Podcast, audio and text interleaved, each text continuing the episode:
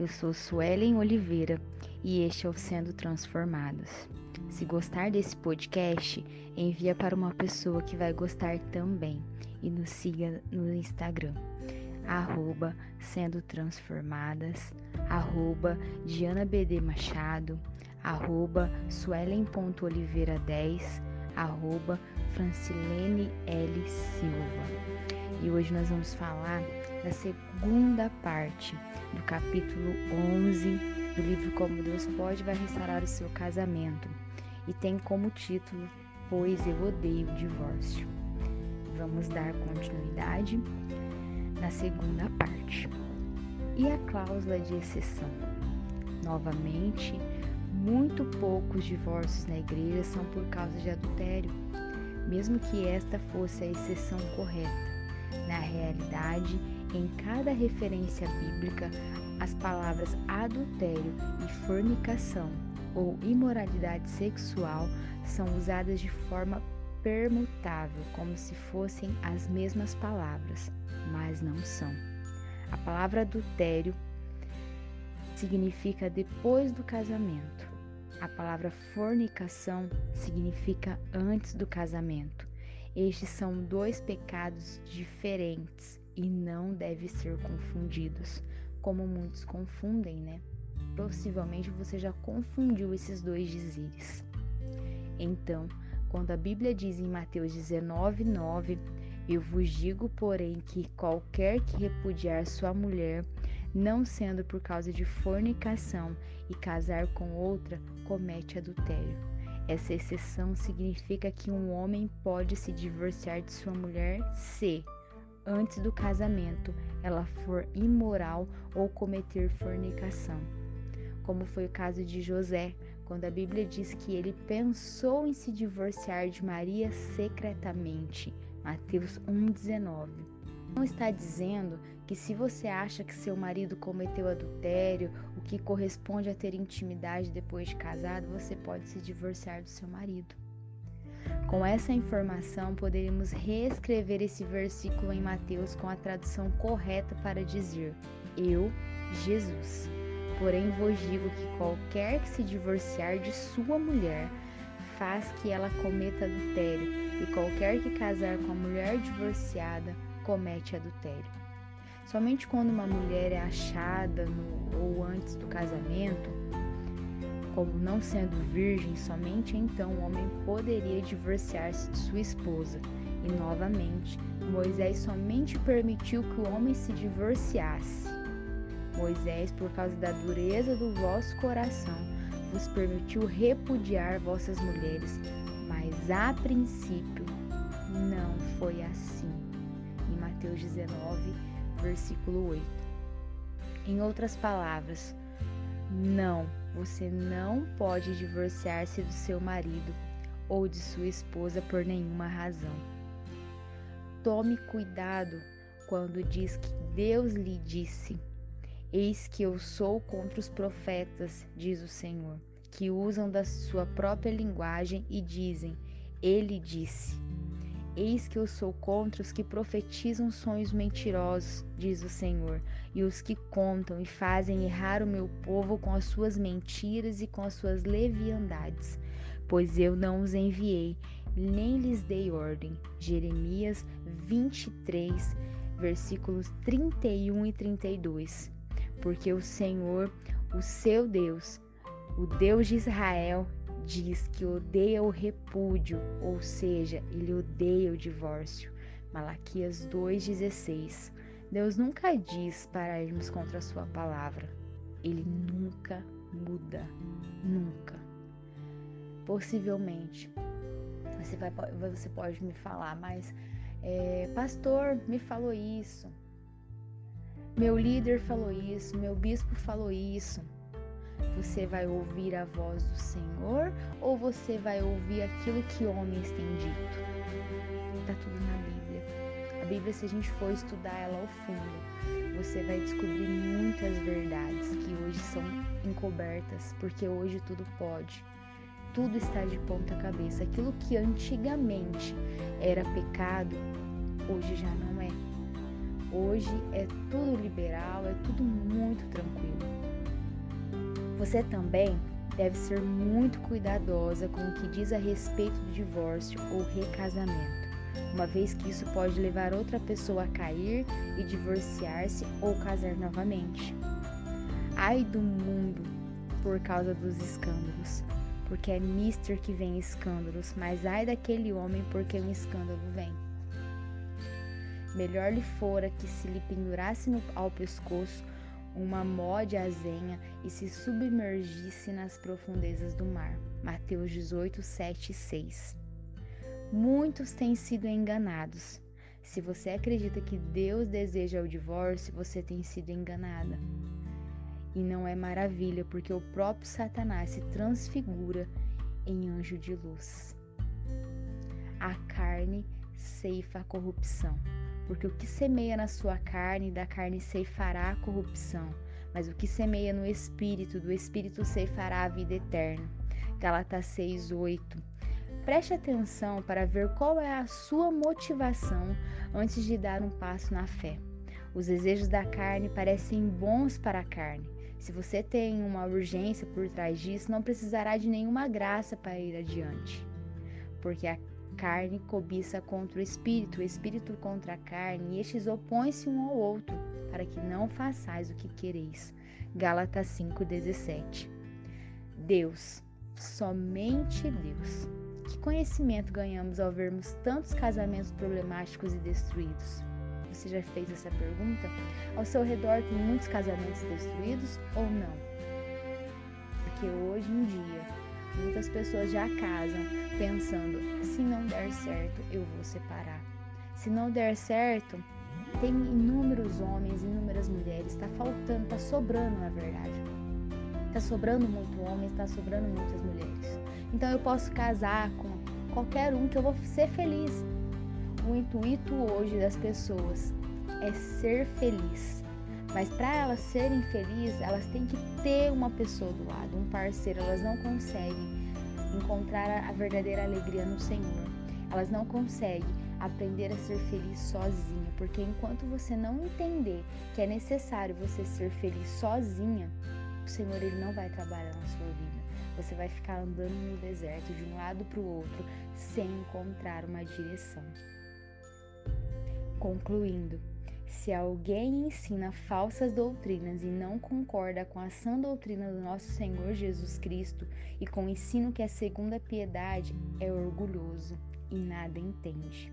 Esse tal mostra um interesse doentio por controvérsias e contendas acerca de palavras que resultam em inveja, brigas, difamações, suspeitas malignas e atritos constantes entre aqueles que têm mente corrompida e que são privados da verdade. 1 Timóteo 6, versículos do 3 ao 5. Se vocês me amam, obedeçam aos meus mandamentos. Se você diz que acredita em Deus, então obedeça. Por que me chama Senhor e não faz o que eu digo? Lucas 6,46.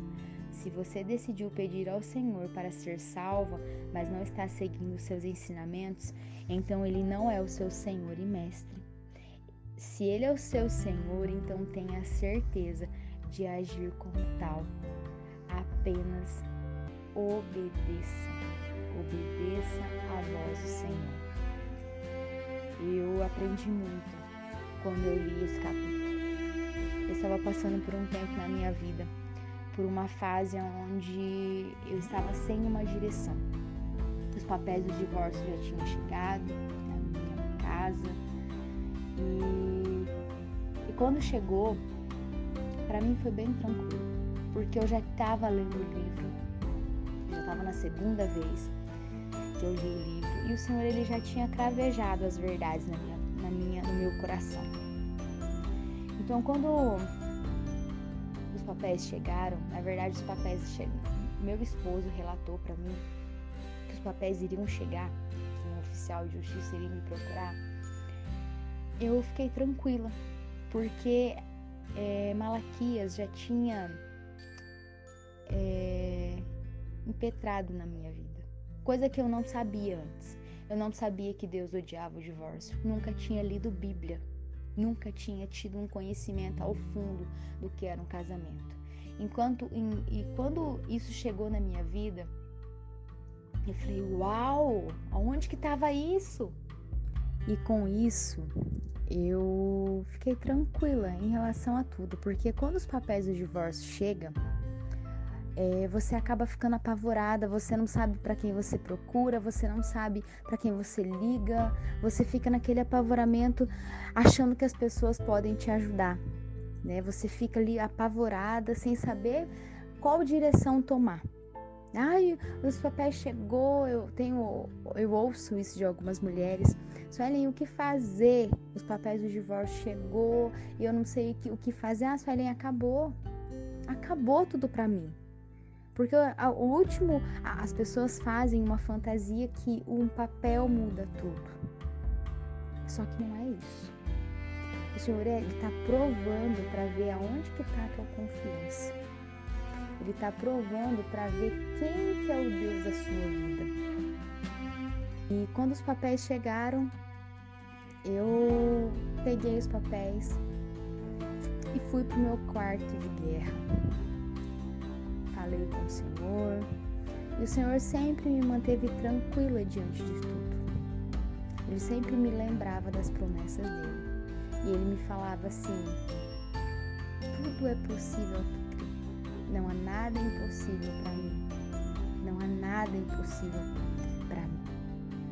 E eu falava amém. Amém, Senhor. E o que o Senhor colocou no meu coração? Que eu não iria assinar o papel. Né? Hoje eu falo para algumas pessoas: é você e Deus. Não é o que Fulano fala, o que Cicrano fala. É a experiência entre você e Deus. Nunca vá pela cabeça das pessoas.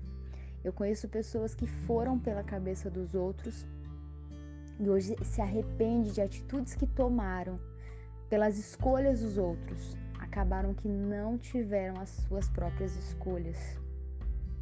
E hoje sofrem por isso. Então, o que o Senhor colocou no meu coração foi, foi para que eu não assinasse. E, um dia, e eu falei isso pro meu esposo. Eu falei para ele, falei, olha, eu não vou assinar, porque Deus odeia o divórcio. Eu não quero colocar as minhas mãos sobre um papel. Eu não quero assinar. E aí ele falou só para mim assim, Sueli, mas se você não assinar, ele vai pro litigioso. Eu falei, ah, ok, amém. Se ele for pro litigioso, quem decreta, quem assina tudo é o juiz. E, e no dia eu não fui na audiência. Eu não fui, não senti de ir, fiquei em paz. Em paz porque eu sabia que o Senhor estava no controle. E só que isso que eu estou falando para vocês é experiência pessoal. Aquilo que funcionou para mim não funciona para você. Por isso que vocês têm que entrar no quarto de guerra, entrar no seu um cantinho de comunhão com o Senhor e falar com ele, Senhor, o que, que eu faço? Os papéis está aqui, ó. o, papel do divórcio, da intimação está aqui comigo. O que, que eu devo fazer? Eu devo ir? Eu não devo ir? O que, que o Senhor tem para mim? O que, que o Senhor tem para mim? E eu creio que o Senhor ele vai ministrar no seu coração, assim como ele ministrou no meu. E os dias foram se passando e eu não fui. E aí meu esposo não, não subiu o muro de ódio porque ele já sabia do meu posicionamento, que eu falei para ele assim, ok, se o juiz vai assinar, amém. Né? E, e eu fiquei em paz. Aparecia assim que eu tinha tomado calmante e eu fiquei tranquila, mas eu nunca tomei remédio, não. E, e aí o que, que aconteceu? Eu, por eu não ter ido assinar, depois de um tempo, eu descobri que tinha sido gerada uma multa, né, por eu não ter ido. E o valor dessa multa era seis mil e pouquinho. E aí eu falei, mas gente, eu não me preocupei, eu só falei assim, mas eu não tenho esse valor.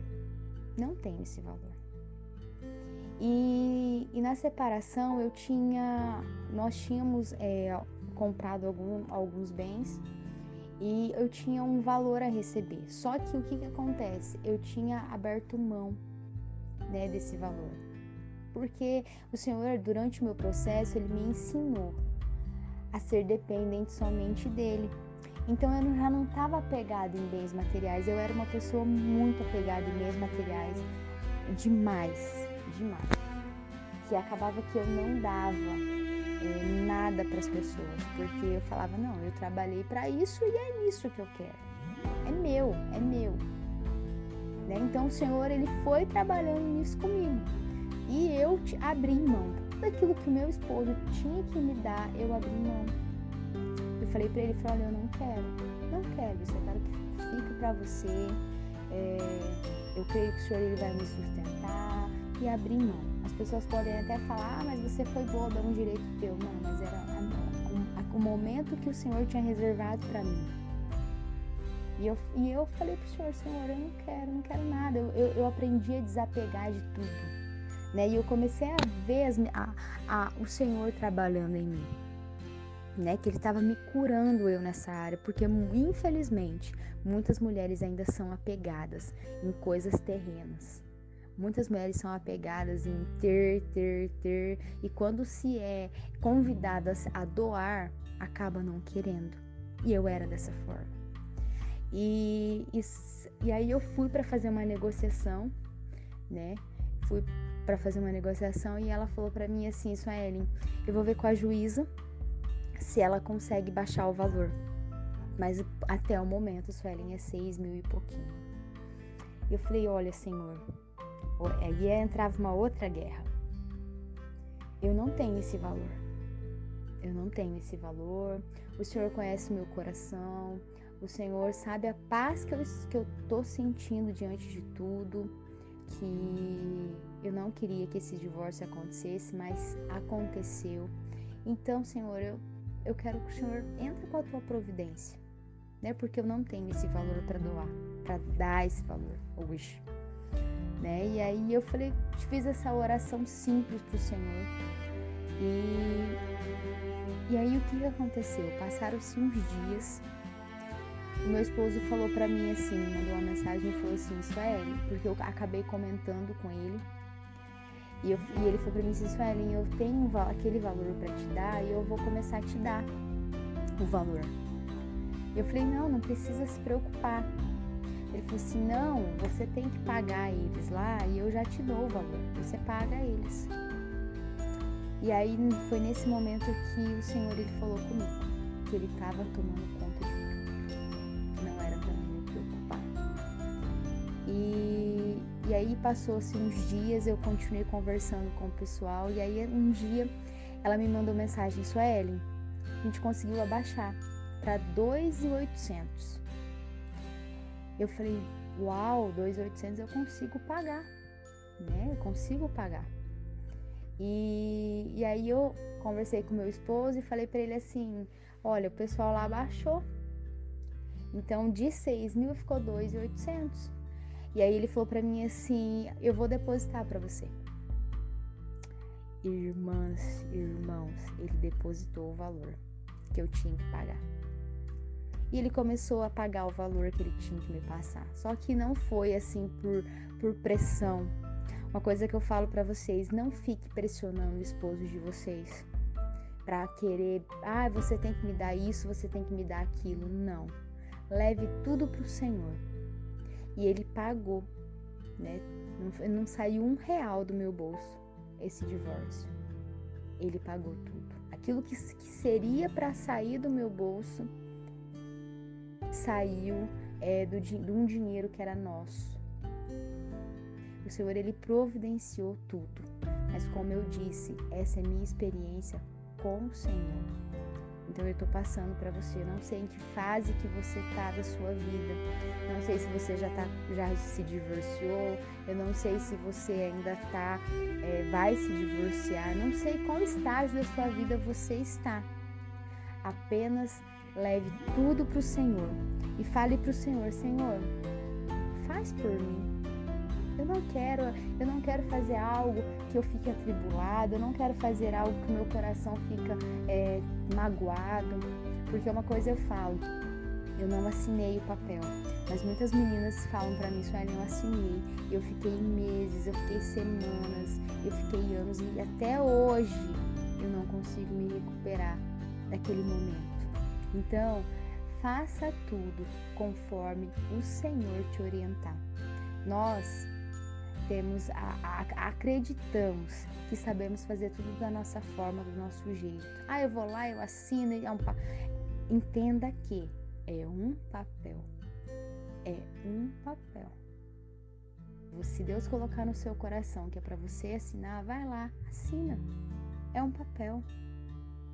Na época, o que o Senhor falou comigo foi isso, que ele não queria que eu assinasse e eu não assinei porque ele estava cuidando de tudo e realmente ele cuidou de tudo, nos mínimos detalhes. Então, cada experiência, cada, não adianta você querer viver a experiência da outra. Não adianta você querer viver a minha experiência, não. É você e Deus. Se Deus colocar outra coisa muito importante, todas as decisões tuas, se você ficar angustiada, ficar apavorada, correndo de um lado para o outro, pode saber que Deus ele não está no negócio. Mas quando você sente paz, que você começa a decidir, as coisas começam a ir, eh, começa a dar certo, você pode ter certeza que o Senhor ele tá ali, ó, junto com você. Porque é assim que o Senhor faz. Ele trabalha em nós de uma forma que é, as pessoas que estão ao redor não entendem e nem, nem não queira explicar para elas. Apenas continue ouvindo a voz do Senhor. O segredo é esse: ouvir a voz do Senhor e não da multidão. No último JuntaCast, nós falamos sobre isso.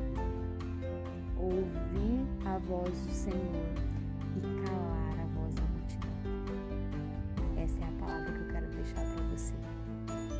Não sei se você vai ouvir de manhã, não sei que horário do seu dia você vai ouvir, mas que o Senhor abençoe a sua vida. Deixe que a palavra do Senhor penetre no seu coração e eu creio que Ele vai fazer coisas grandiosas. Um grande abraço.